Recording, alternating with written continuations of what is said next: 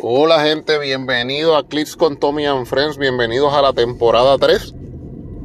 Felicidades a todos, estamos en, en el último día de enero y pues quería aprovechar y esto más que un episodio es un avance, quería por lo menos este supieran que estoy vivo, sí, nos recuperamos de las navidades, recuperamos todo, sí, gente, coronamos campe, nuevo nuevos campeones nacionales en los tres formatos, así que, gente, bienvenidos, este, yo soy Tommy, por supuesto, uno de sus hosts en el, en el show eh, Clips con Tommy and Friends, miren gente, eh, ¿qué les traemos durante estas, estas próximas ediciones?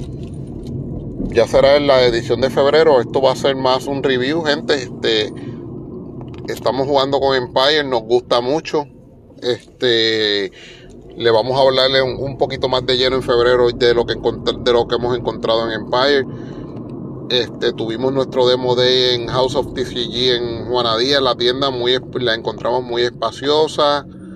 Eh, la dueña que nos atendió, Yoshi, este, muchas gracias por abrirnos el espacio y estaremos visitándolo más regularmente. Un espacio sensacional cerca de un poquito más allá de la plaza de Juana Díaz en frente de Island Finance, House of TCG en, en, Díaz y como siempre pues nuestro venue oficial Canos Gaming aquí en Ponce. Gente, ¿de qué, eh, de qué, les, de qué les vengo a hablar? Mire, el 19 de este mes tenemos el Michael, Michael Vázquez Open Challenge. Como siempre, es un torneo de booster cerrado de el Set Empire. Ya está, asegurado, ya está asegurado, se va a estar jugando en Canos Gaming. Eh, precio de la inscripción y, y otros detalles, Michael se los lo va a estar dando más adelante, ya sea, ya sea por Facebook o ya, o ya sea por, por las otras redes sociales donde usted pueda conseguir a nuestro campeón nacional modern, Michael Vázquez pero ese torneo lo tenemos muy pronto. Tenemos, tenemos en el tintero la discusión de, la rotación 2022, de, de dónde a dónde. Yo quisiera, yo quisiera que la, que la rotación fuera de JLU hacia atrás. Eso quiere decir que se fuera eh, sets como River, Black Panther and Illuminati, este, unos de Star Trek que están corriendo por ahí, pero que Justice Unlimited quede vivo y, Fantastic Four en adelante, sean los últimos dos sets que queden.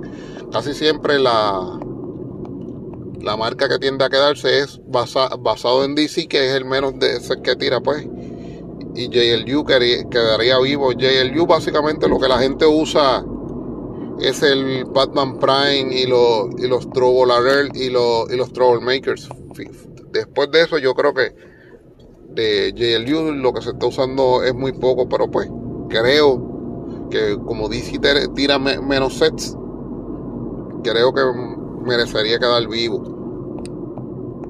un año más. Que que eso lo veremos. River, con River se hizo eso. Que que vamos, vamos a ver, pero eso está en el tintero cuando lo discutamos, lo discuta con los chicos más, más adelante en el mes de febrero también este Marvel ya tiene anunciado varios sets. Ejemplo, este tiene World of Realms que debe estar saliendo, eh, ya es el pre-release esta semana de World of Realms.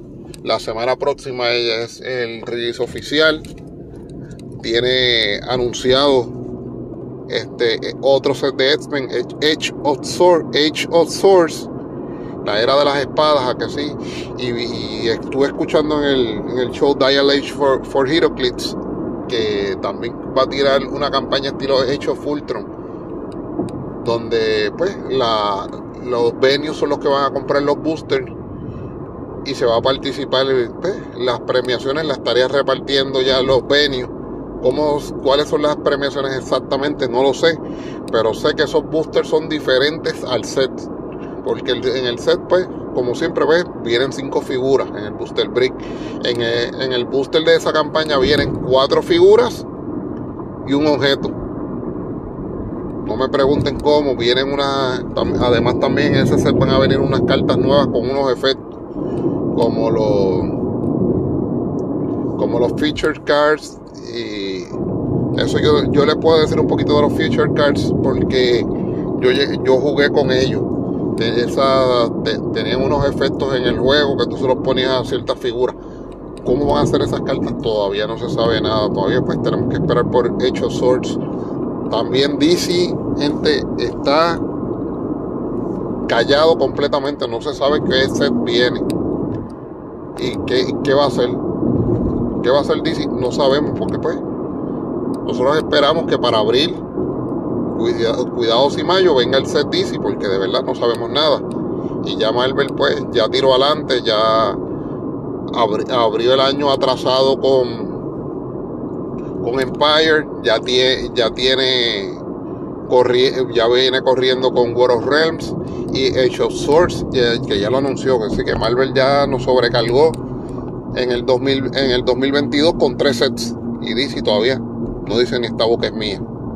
Así que vamos a ver. Este, tenemos, pues, como dije, el, eh, Michael Vázquez, el torneo de Michael Vázquez, de el Open Challenge de Empire con debuter cerrado. También vamos a, también les vamos a hablar de la rotación.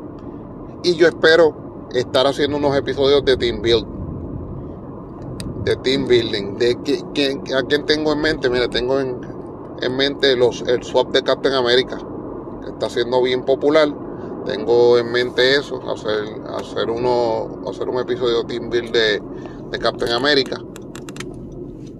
¿Y qué más tengo en mente? Pues quiero comparar, me gustaría comparar el, el Venom Magnito con el Venom Doctor Strange. ¿Cuál sería, cuál es de las figuras la más efectiva? Tienen muchas cosas similares. Así que de eso me gustaría hablarle. Así que Gente, me quería conectar con ustedes, quería decirle que estoy vivo, que estamos bien y que vamos para adelante en el 2022.